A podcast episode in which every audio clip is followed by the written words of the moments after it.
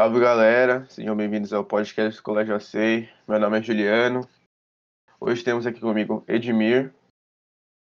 E aí, molecada? Marcelinho. E aí, galera?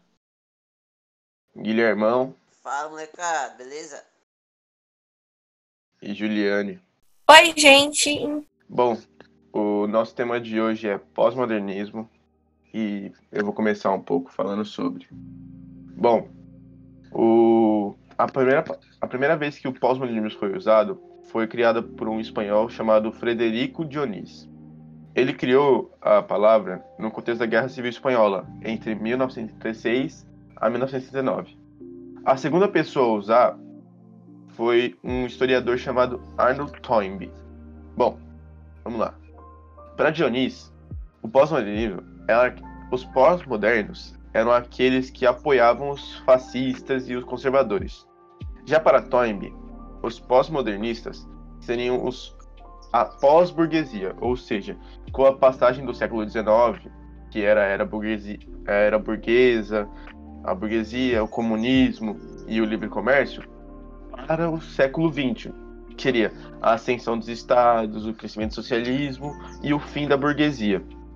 Bom, outros autores também, como Charles Olson, um americano, ele usou a palavra em 1952. E o contexto que ele usou foi que a Segunda Guerra Mundial, o fascismo, a, representavam um fracasso da humanidade. E para ele, o, a pós-modernidade seria a superação dessa modernidade, que seria a Segunda Guerra Mundial, as coisas que deram tudo errado. O terceiro, uma da, a quarta pessoa que usou foi Ihab Hassan. Ihab Hassan usava o, o termo pós-moderno como uma nova visão de mundo. E a última pessoa a usar, que é o que a gente usa até hoje em dia, seria François Lyotard. Bom, para ele, pós-modernidade seria uma mudança na condição humana, ou seja, seria as descrenças nas grandes narrativas que explicavam a, a existência humana. Bom, agora é o meu amigo Edmir. Oi, molecada. Então, hoje eu vou falar sobre o, o pós-modernismo ou até o pós-modernidade, que o nome pode ser, o nome é, é relativo à mesma coisa.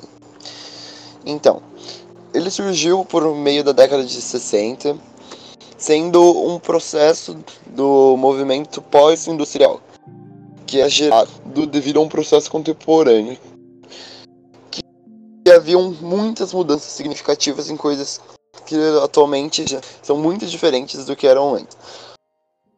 Uma delas foi a artística, trazendo pontos, formas de, de pintura diferentes das que nós estávamos acostumados. Aí as, as filosóficas, falando também sobre o ponto de vista sociológicas que ninguém havia entendido até então. Aí houveram também científica, que eram as descobertas com o passar da tecnologia. Aí tá. Esse movimento foi implantado depois da Segunda Guerra Mundial junto à era tecnológica, devido às suas. A sua, a, devido à tecnologia que é local. Ele mostrava muito a evolução do ser humano em relação a, ao jeito de ver a vida. Aí as características são ausência de valores e regras, uma delas, que é como, por exemplo, na pintura lá, na pintura havia um tipo, toda a pintura era de um jeito. Aí eles surgiram novos jeitos. Aí teve a imprecisão, o individualismo, que era novas de cada um, que nem no total acabava formando a pluralidade, que também é outra característica desse movimento. A pluralidade nesse caso seria porque um tendo ideias inovadoras, então, tipo, todo mundo tendo ideias novas, aí fica o movimento de pluralidade, aí eles discutiam ideias. Ah, e também tinha liberdade de expressão, que foi o ano que as pessoas resolveram ir pra rua e mostrar o que elas sentiam. Aí, em resumo, é tudo isso é uma combinação de tendências. Agora eu vou passar a minha pergunta, a pergunta para o meu próximo coleguinha. É, Bom, eu vou estar tá dando continuidade no que os meninos falaram. E agora eu vou entrar na questão de como o conceito de pós-modernismo se aplica hoje em dia, beleza? É, esse assunto ele se tornou um dos bem, bem discutidos nos últimos anos e ele envolve questões relativas como a arte, a literatura, a teoria social e etc. E um pouco que eu pesquisei, eu vejo que a pós-modernidade está relacionada com o feminismo, com a ecologia, com o ambiente, a religião, essas coisas. Em geral, é, que eu pesquisei, eu vi que a pós-modernidade ela gera uma ideia de que o mundo está é, tá cada vez mais envolvido com os avanços tecnológicos.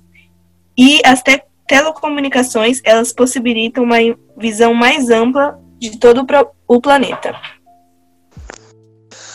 Então, galera, essa é uma questão muito importante que devemos discutir. Qual é a ideologia norteadora para a aplicação deste conceito?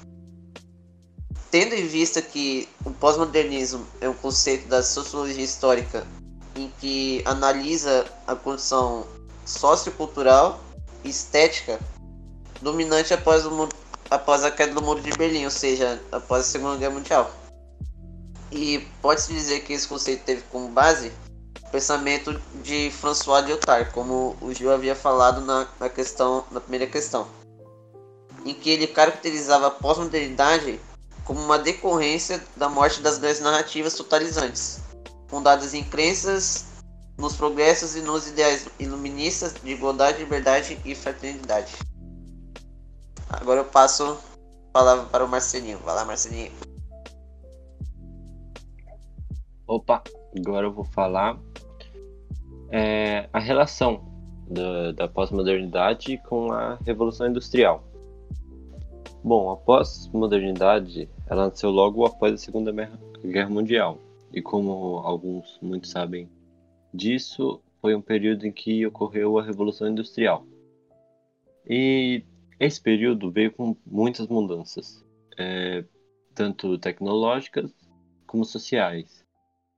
E também a pós-modernidade pode se relacionar bem melhor com a terceira revolução, industrial. Foi como, quando começou as transformações socioeconômicas, com o surgimento de complexos industriais e empresas multinacionais, o desenvolvimento de indústrias químicas e eletroquímicas eh, na, e os avanços da automação, né, que foi as máquinas que faziam as coisas para as empresas. É, e foi isso, né? E assim que pode relacionar a pós-modernidade com a revolução industrial.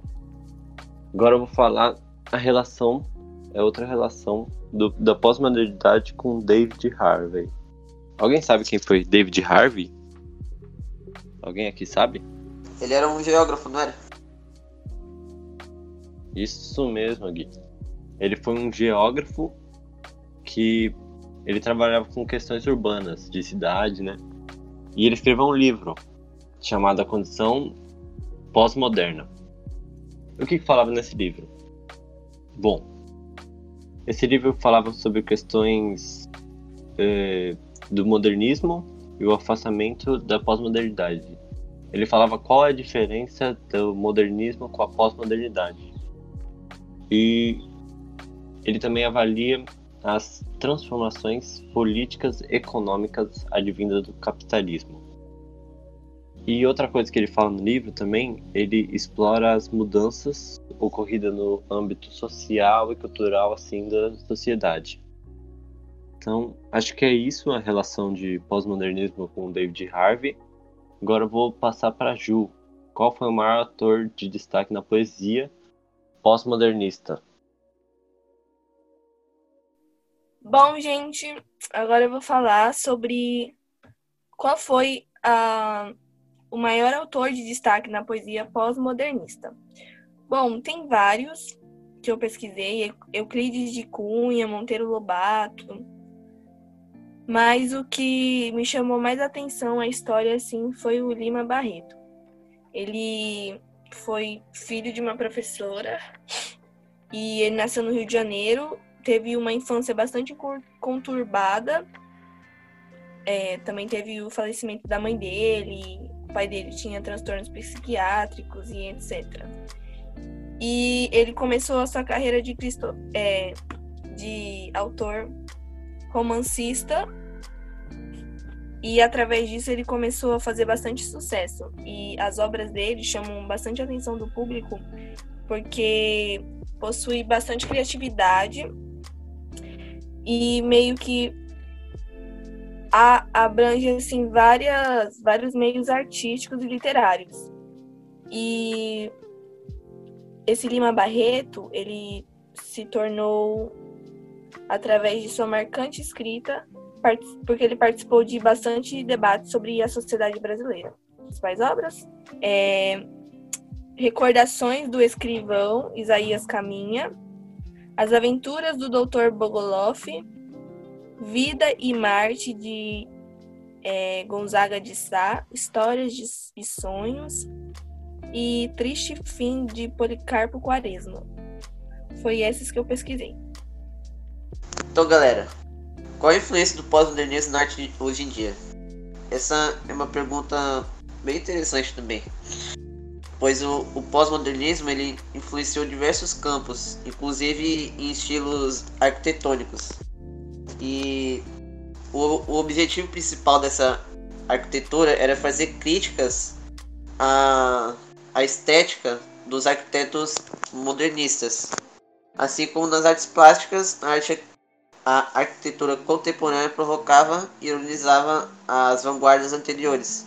Ou seja, eles queriam aprimorar o que as vanguardas anteriores haviam proposto nesse conceito. Agora eu vou relacionar outra relação de era vitoriana com o pós-modernismo. Alguém sabe o que foi a era vitoriana? Não. Vou te explicar, Gil. Bom, o que foi a Era Vitoriana? A Era Vitoriana foi um período na história do Reino Unido que foi reinado pela Rainha Vitoriana. Por, por isso o nome Era Vitoriana, né? Esse período foi reconhecido pela consolidação da supremacia inglesa nos mares. Então eles queriam dominar os mares assim como os outros países já haviam fazendo naquela época. E eles também queriam a conquista das colônias na África e na Ásia. Então, eles queriam também um aumento das indústrias e o estímulo de artes. E assim, a gente conclui o quê? A gente conclui que a era vitoriana, assim como o pós-modernismo, foi um período de muitas conquistas, né? Como haviam feito lá na era vitoriana e assim como aconteceu no pós-modernismo, e renovações, mudanças também no período que eles foram feitos, criados, né, por assim dizer. Quais são as fases do pós-modernismo? Vai, Ed. então, molecada, você tem ideia de quantas fases tem o pós-modernismo? Quantas? Eu achei que era só uma, não é? Não, temos, ó, segundo pesquisas, ali são três, só que podem ser acrescentados, eu considera, consideraria cinco. Ó, vamos falar. A primeira aconteceu nos anos de 1920, foi quando foi quando não tinha meio que uma influência muito forte, que não tinha nada, não tinha tecnologia que ia ser apresentada mais para frente. Aí teve o modernismo primeiro, né? Já que a gente tá usando o pós, tem que ter o modernismo que aconteceu durante os anos de 30 e 40, 30 a 45. Aí depois do modernismo surgiu o canonismo, que veio de 45 a 60. Aí após isso surgiu o modernismo real, que era lá os padrões que, que são quebrados no, na próxima moda e pá. Aí surgiu a nossa. A nossa teve a maior influência. A nossa, né? Como se nós fôssemos donos do pós-modernismo, né? Tá escutando, molecadinha? Não somos donos do pós-modernismo porque ele sempre se atualiza. Aí surgiu o pós-modernismo, que, que teve muita coisa, devido à facilidade de comunicação, devido à internet. Né? A internet juntou muitas ideias de longe e acabaram formulando novas ideias. E isso foi, E esse foi o nosso trabalho sobre pós-modernismo, molecadinha. Falou, galera. Tchau, galera. Falou, galera. E aí, galerinha, até a próxima. Beijão. Se cuidem, estudem bastante.